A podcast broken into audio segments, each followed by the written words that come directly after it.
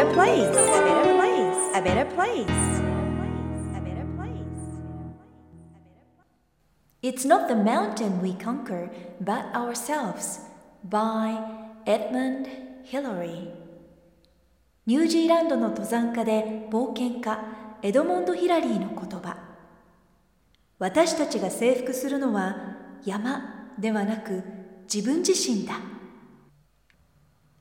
さゆりセンスさゆりが Who You Are Makes the World a Better Place 35回目を配信しています。自分軸を確立し、一人一人が自分らしさを最大限に表現することで、世界がより良くなるというビジョンを持って、教育、ビジネス、ライフスタイル、そして豊かさという意味のウェルビーンについて、世界のリーダーの声をお届けしながら、日本から世界へ羽ばたきたいという皆さんと一緒に、このポッドキャスト番組を作っていきたいと思っています。こんにちは、ナビゲーターのさゆりです。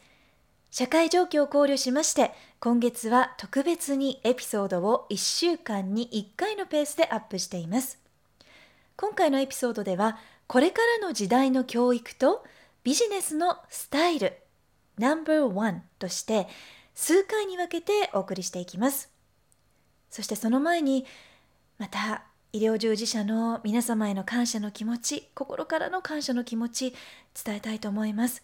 ご自身の感染リスクがある中毎日毎日医療を守ってくださってこの医療システムを守ってくださって本当にありがとうございます。そしてエッセンシャルワーカーの皆さんインフラライフラインを守ってくださるすべての職業の皆さんに感謝したいと思います。番組の役割として元気癒しそして価値ある情報を配信していけたらと私も思っています。今回のエピソードではスペシャルゲストをまずはお迎えしています。ラジオ DJ 時代からお世話になっているバイオリニスト古澤巌さん。そうです。世界のバイオリニスト古澤巌さんの2020年5月リリース予定のアルバムから一足早くもう本当に素晴らしい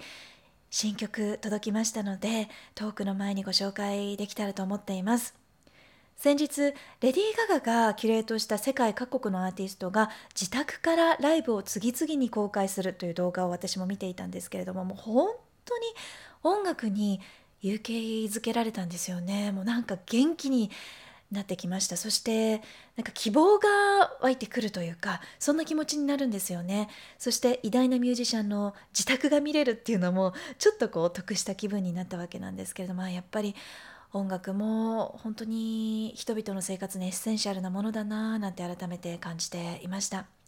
この番組でも今までご縁のあった素晴らしいアーティストの音楽をレコード会社やアーティストご本人にご協力いただいて紹介しています。え今回ご紹介します古澤さんとは FM 福岡をしていた時にある番組のピンチヒッターを担当していたんですけれどもその時に出会った方でで古澤さんがあの登場されてスタジオでバイオリンを弾いてくださったことがあったんですけれどもその瞬間に私なんかこう子供もちっちゃかったし疲れていたんでしょうかね。なんか涙がスタジオでうわーっと溢れ出してきたんですよね。もう古澤さんもびっくりしちゃったんですけれども。なので、えー、そんな古澤さんのバイオリンを皆さんに聴いていただけることとても嬉しいです。まずはご本人のメッセージと新曲で疲れを癒していただけたらと思います。さゆりさんご無沙汰しております。バイオリニストの古澤巌です、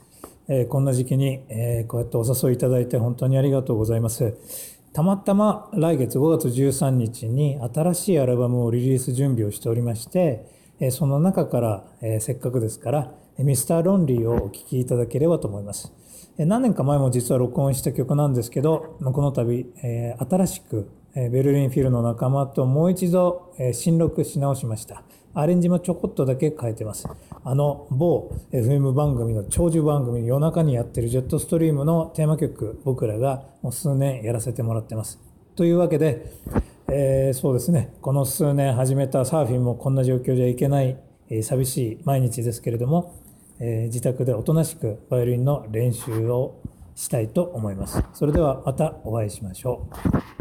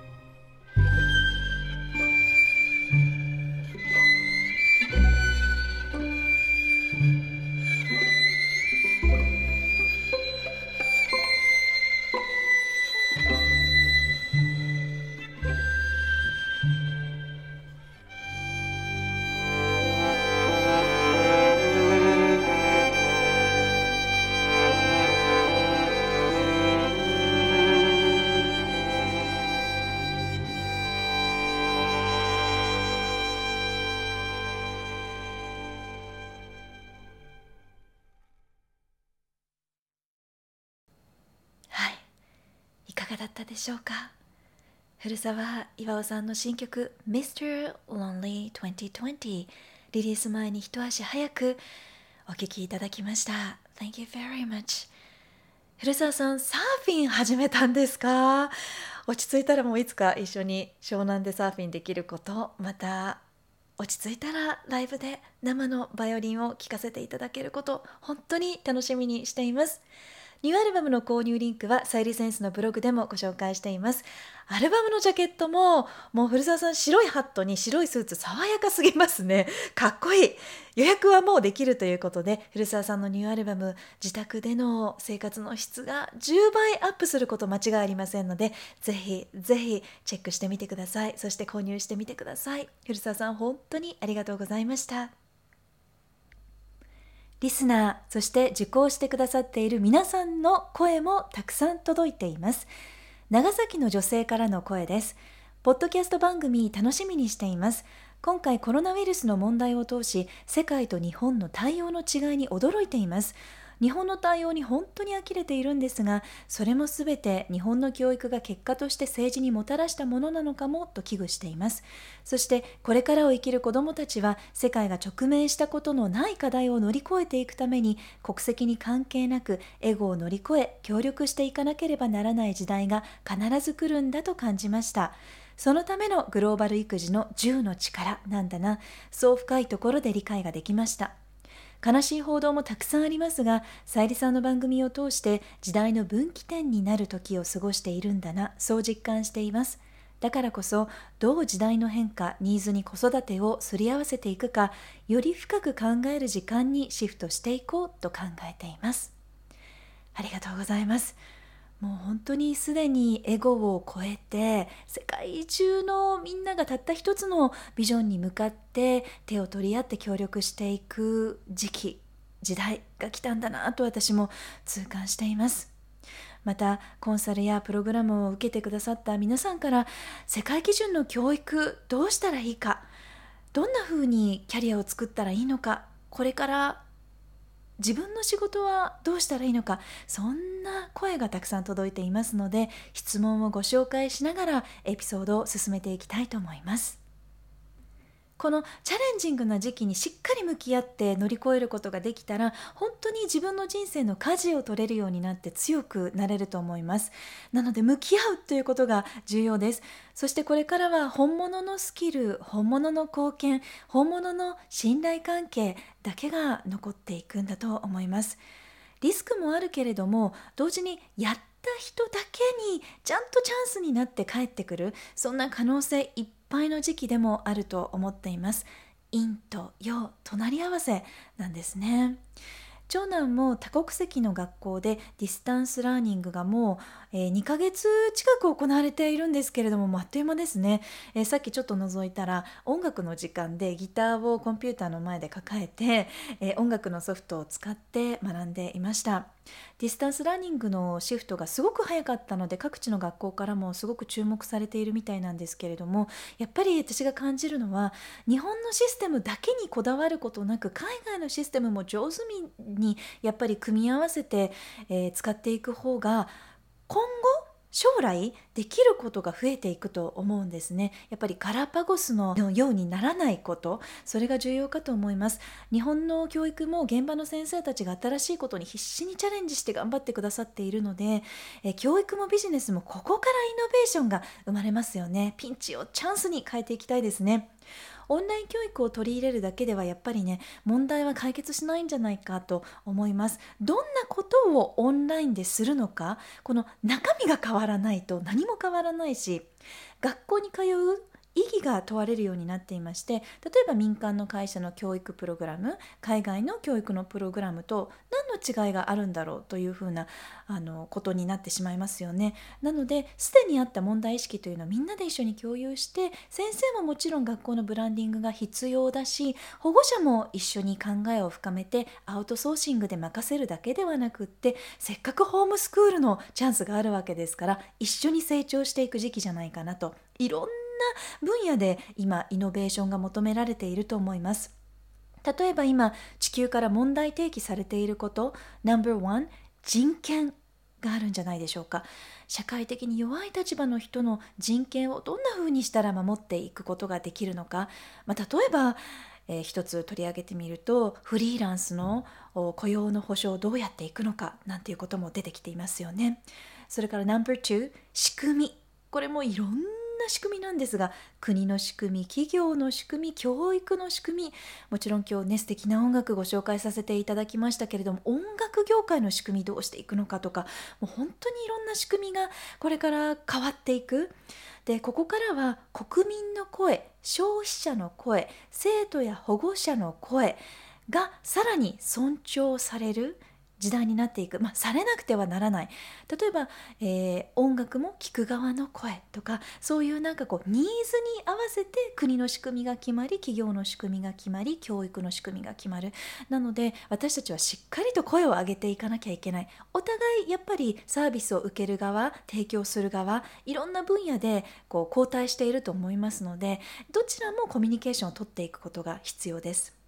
なので No.3 コミュニケーションということで、えー、国と国のコミュニケーション外交ですよね国と国民のコミュニケーション教育者と保護者と子どものコミュニケーション企業と社員だったり企業と消費者だったりそんな問題や課題を解決していくのが未来の子どもたちと私たちの仕事になるわけです。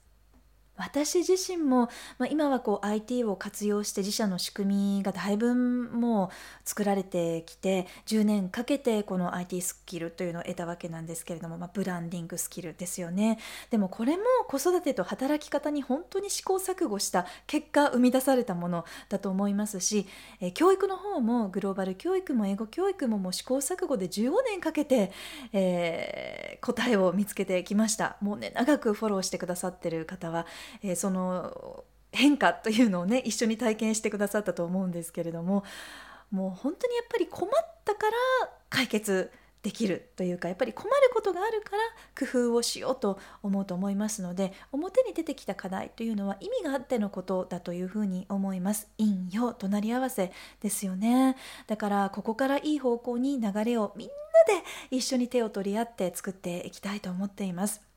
教育も自分の家庭でまずは欧米の教育と日本の教育の融合を試してきて、まあ、いいとこ取りでやっていきたいと思いましたので家庭でかなり調整をしてきましたのでやっぱりメインはあのホームスクーリングでしたね。もう今ではもう本当に世界中の女性男性、えー、保護者たちがホームスクーリング力が保護者に欠かせない力となってしまっていまして、まあ、起業家のコミュニティでもやっぱりあの動画とかでねコミュニケーションをとっているとあのバッグがあの家庭お部屋が映っていてでそのお部屋ではちょこちょここう子どもたちの姿が見えたりとかねするわけなんですよね。で我が家はやっぱりあの長男が日本の大学にフィットしなくっても本当にね行き場がなくて居場所がなくて悩みましたものづくりが大好きで受け身の教育が辛くって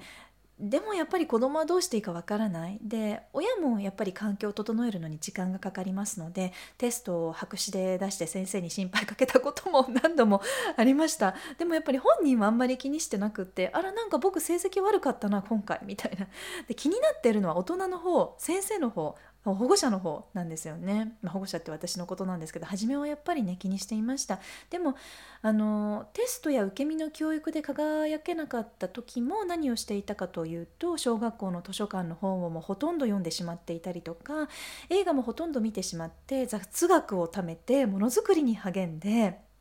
で彼のクリエイティビティというキャラクターを大切にしながら英語だけは家庭でしっかりと続けていました。なので国語と英語の読解力はやっぱりずっと続けていました。でもういつでも学校に行かない選択というのが隣にあったので日本の教育のルートに戻れないことも覚悟して12歳、小学校の卒業後単独留学をオーストラリアにした後帰国して多国籍の学校に編入して生き生き学校で学ぶことが楽しくなったそんなルートを選ぶことができたわけなんですね。で今通っているその多国籍の学校の成績はテストをつけられることがあまりなくてあのテストで成績をつけられることがなくて、まあ、数学はもちろんテストもあるんですけれどもあとは、まあ、サイエンスも社会もデザインも LA というあの英語の表現力の授業もプロジェクトベースプレゼンベースエッセイ奉仕活動ベースというような感じで総合的に人間力がどれくらい磨かれているのかということが重視されているんですね。でえ長男が distance learning にシフトしてからというもの各教科の先生の声がやっぱり向こうの方から聞こえてくることもあるわけです。でそんな時に「アイデンティティアイデンティティアイデンティティ」っていう言葉が結構あの連発されていてほうここまでこの言葉を使うんだとねなんかこう今まで知らなかったことも気づいたりするわけなんですよね。それくらい大事ということです。未来に必要な力を育めるカリキュラムを受けられるようになったのはやっぱり才能の目を潰さないように努力してきたこと。これはやっぱりその時は苦しかったけれども今ではもう本当にやっぱり良かったなと思います。自分を信じてそれから息子の力を信じて良かったなと思います。まあ、ただ英語力はやっぱり求められますし人と違う道を歩んでいくことっていうのはやっぱりリスクをその時はあの取らなきゃいけないという覚悟もありました。で同時にやっぱり学力を上げることもやっぱり必要なんです。え逆のパターンとして次男。そう2人のキャラクターが違ったことで悩みましたね。え小学校時代学校の勉強が逆にあの好きで簡単になっちゃって。で逆に簡単すぎて楽しめなくなってしまった時に余ったエネルギーを良くないことに使い始めてしまったのでなので家庭そしてプラスアルファで課題をたくさん作って、えー、与えてきました。で戦略が大好きなので数学が大好きでこう考えて戦略を持って解決していくっていうことが好きみたいなんですね。なのでディベートも大好きなんですけれどもあの数学にたくさん取り組んだそして英語も家庭で進めたことで自分に合ったえー、数学の道で、えー、中学の道を切り開いたもちろん英語も使ってなんですけれどもなのでそれぞれに合ったベストの道を丁寧に見つけていくことがとても大切です。先日もアフターコロナの進路について世界の教育や大学について、えとっても詳しい海外の大学に強いカレッジカウンセラーと英語でディスカッションをしていたんですけれども世界の教育もオンラインにやっぱりシフトをしてきていますのでちょっとねすごいことが起こってきてしまっています。今までは、え、留学生だった場合400万円から年間ですね400万円から1000万円くらいかかっていたところディスカウントが始まっています。なので現地の生徒と同じ学費にしてもらえたりそういう例が出てきているわけなんですね、えー、なので自宅にいながら本当に世界の教育が受けられるようになってきている。まあ嬉しいこともあるけどやっぱり学校はとても試行錯誤していると思います、まあ、いろんな立場の方をね考えた時に何が一番いいのかっていうのをこれからみんなで考えていかなきゃいけないと思います。まあ、ただ、えー、一番コストがかかっていたキャンパス代施設代先生代それから、まあ、仲介が必要な場合はその手数料現地の生活費というのが大幅カットできて教育が受けられるっていう状態になってきています。そこでこんなご質問をご紹介します。Question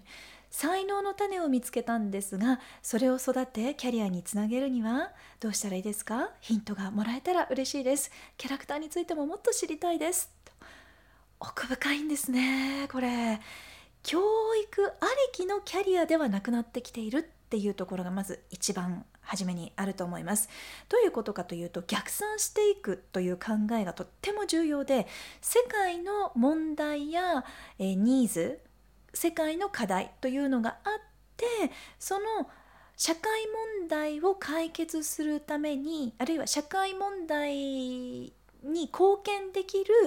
るスキルを持ったグローバル人材を育てるという逆算の教育になってきている。なので教育を受けた後に仕事があるって今までは思っていたと思うんですけれどもそれは逆？どんなにエリートコースを選んでも仕事がない可能性もあるということで逆にあこんな未来になるなと10年後ぐらいを想定して教育を選んでいく。もちろん子どもの才能あるいは自分の才能の種を洗い出した上で未来に必要とされる分野をイメージしてでその現在と未来を埋めるためにえー、学校やコースもちろん才能の種を育める学校やコースを探してその才能の種を世界基準の専門スキルまで持っていくこと。なので、えー、かなりのニッチの分野で、えー、究極なところを選んででそのスキルが世界レベルになれば、えー、お仕事に困るということはなくなると思います、え、次のご質問です。キャラクターを生かしていくには日本の教育を受け続けていいのか心配です。そうこのご質問たくさんいただいています。日本の教育がベースとなる偏差値といったあこの学力ですね。これを育んでいく教育っていうのは大切ではあります、まあ、ただ学校のあのカリキュラムもどんどん変わってはいますけれどもなかなかその世界基準に追いついていないというところで困っている方もいっぱいいらっしゃると思うんですけれどもこの学力だけではやっぱりダメで企業マインド人格10の力ですね、えー、こういった非認知能力を求められます。なのでそこはやっぱり日本の教育軸にしてても構いません。これはやっぱり日本の教育素晴らしいところたくさんありますので構わないんだけれどもプラスアルファ自分に欠けていて将来絶対必要になるスキルは1年とか2年じゃ身につかないので10年くらいかけて身につけていく。そういう気持ちで準備していくことが大事です。その部分だけはプラスアルファをどこかで受けなきゃいけない。でそのプラスアルファにこのアイデンティティ教育プログラムグローバル育児だったりとかえビジネスブランディングが慣れたらいいなと思っているわけなんですけれどももう心理学テストでキャラクターを出してもらっている方もたくさんいらっしゃいますし同時に、えー、ワークブックしていただいたりコンサルをセットで究極の使命を出していただくことができるんですね。で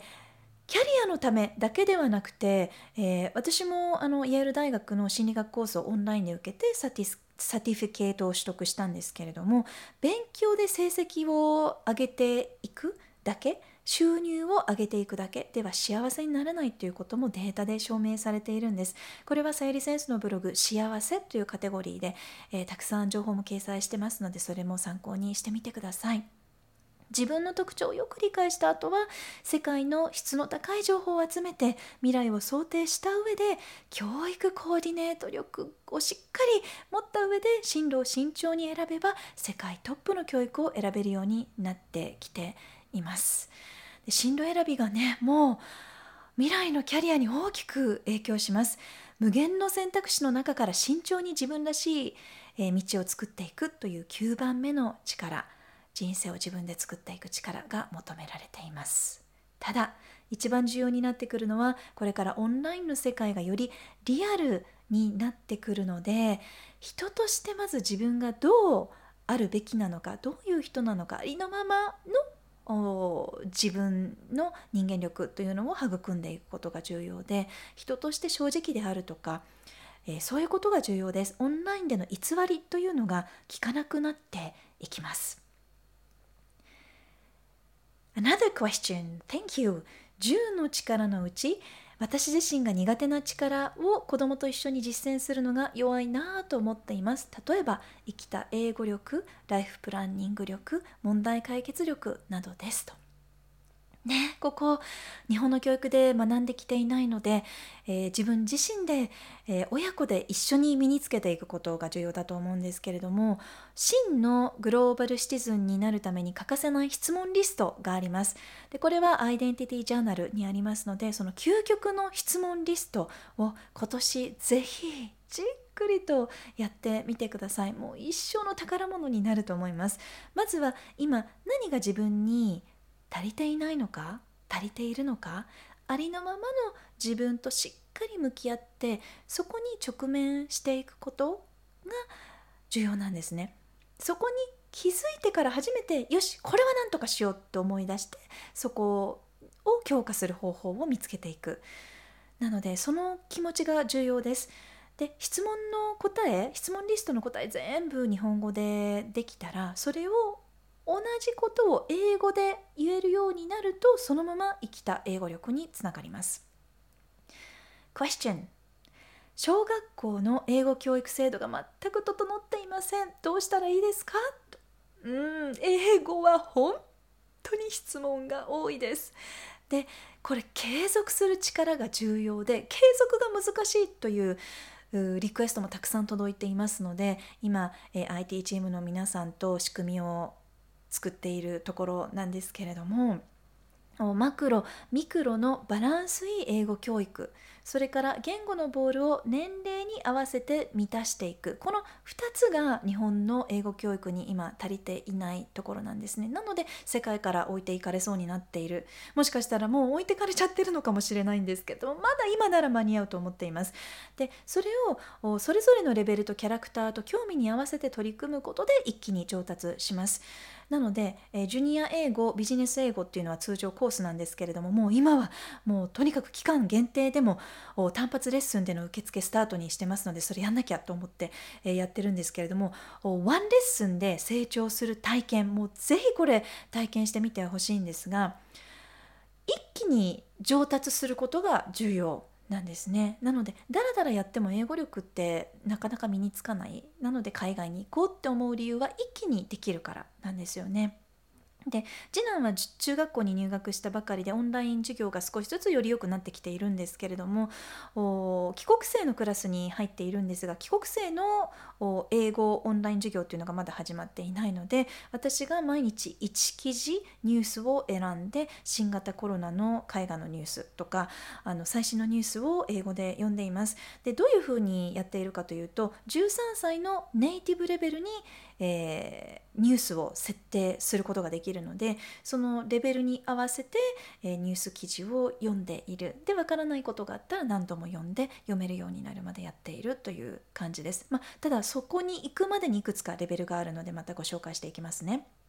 Question 家庭では休校中にクリエイティブなことをすればいいのか教科書を進めたらいいのかカリキュラムどうしたらいいでしょうか？はい、これは、えっと、両方なんですけれどもフォーカスしてほしいと思うところが、えー、あります。もう世界中の家庭が今ホームスクーリングになっていて保護者たちがもうすごく今教育に興味を持っていると思うんですね。で真剣になっている。であのお留守番が多いっていう家庭だったりとかご両親が忙しいっていうご家庭がちょっと心配なので、えー、単発レッスンっていうのをやっているわけなんですけれども家庭での勉強の進め方についてですがまず国語はえ教科書を音読します、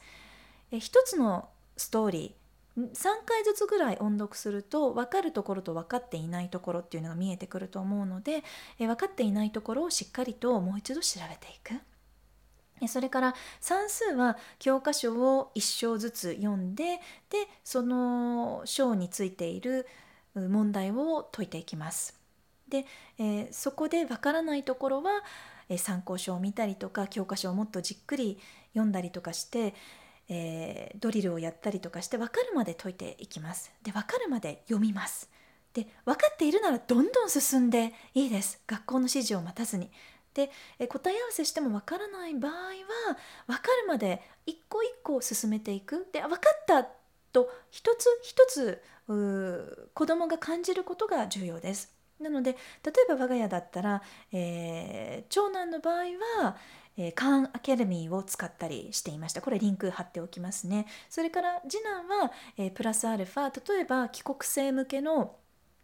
あの数学の教材を使ったりとかしていました。もちろん日本の参考書で調べられるものがあればそれも使ってみてください。で YouTube なんかにも分かりやすい塾の先生なんかが、えアップしてくださっていますので自分で分かるためにはどうしたらいいかなと1個の課題を分かるまで調べていく。これがとても重要です。だって分かんないまま進んでも結局また戻ってこなきゃいけないので今分からないところはしっかりと分かるまでやる。でその子に合わせて、えー、 self study する力をつけることが今できることで自立への一歩だと思います。それから英語。もうこれはもう1時間でも2時間でもお伝えできるんですけれどもマクロとうんミクロメソッドというのを使ってレッスンで開催してるんですけれども本を読める前は言語のボールを満たす時期このマクロをメインでやってます。そしてジュニアコースというのになると本が読めるようになる時期ここが日本が足りていないところですごく重要な時期なのですごく丁寧にやっています。でその後本が読めるようになった後も読解力をどんどん育んでいくネイティブ並みにという時期が必要です。これも結構時間がかかります。英検2級から準1級以上のネイティブレベルに持っていくためには結構な量をしていかなくてはならないんですね。ただこのスピードを早めていくっていうことが重要でこれ10年かけるよりも1年でやった方が、えー若いうちにできるのですごく伸びますただその子のキャラクターとか年齢とかタイミングに合った時期にやるということが重要でこの読めるようになる時期の方法が日本にないんですね。そうなんですなのでここはやっぱりぜひ体験していただきたいなと思っているところですが、えー、音声コンテンツなんかもありますので、えー自分でできる方法というのもたくさんご紹介しています。家庭で実践してくださった皆さんからもたくさん声が届いているんですが例えばはい。1日1%毎日やりましょうというご提案をしてて1%というのは15分なんですが、え毎日継続してきましたという方英語をさゆりさんのボイスで、えー、毎日聞くことを2年間続けましたが英語に対する壁がなく半分くらいの英単語を理解していることに驚きましたと聞くだけでそうなってくださったというね、えー、報告レポートが届きました。Thank you! 嬉しいですね、え、ジュニアレッスンで本が読めるようになったという方もいますし今英検3級から準2級準2級から2級というレベルにどんどんレベルアップしてる方もいらっしゃいます。それから子ども向けのポッドキャスト番組配信してもらえませんか？なんていうねリクエストも届きましていいですね。音声英語レッスン。これは本当に今たくさんありますけれども学び方レッスンというのもねいいなーなんていろんなアイデアが、湧いてくるわけですけれども引き続きどんどんメッセージリクエストくださいね。他にも次回以降のエピソードでお届けしたいのが、えー、ブランディングの質問です。使命を拡大してキャリアにつなげるにはどうしたらいいですか？ダイバーシティコミュニケーションをマスターしてビジネスのコラボレーションをして、えー、自分の貢献範囲を広げていきたい。どうしたらいいですか？なんてたくさん届いています。ありがとうございます。次回以降ご紹介していきますね。さあこの番組は自分軸を確立し一人一人が自分らしさを最大限表現することで世界がより良くなるというビジョンで配信しています。私さゆりだけではなく世界の声そして皆さんの声をお届けできたらいいなと思っています。皆さんからのご質問メッセージリクエストも受け付けています。office at さゆりセンス .jp オフィスのスペルは OFFICE アットマークさゆりセンス .jp さゆりセンスのスペルは sayurisense.jp までお寄せください Thank you for listening Take care and enjoy your life till next time Bye bye Who you are makes the world a better place a better place a better place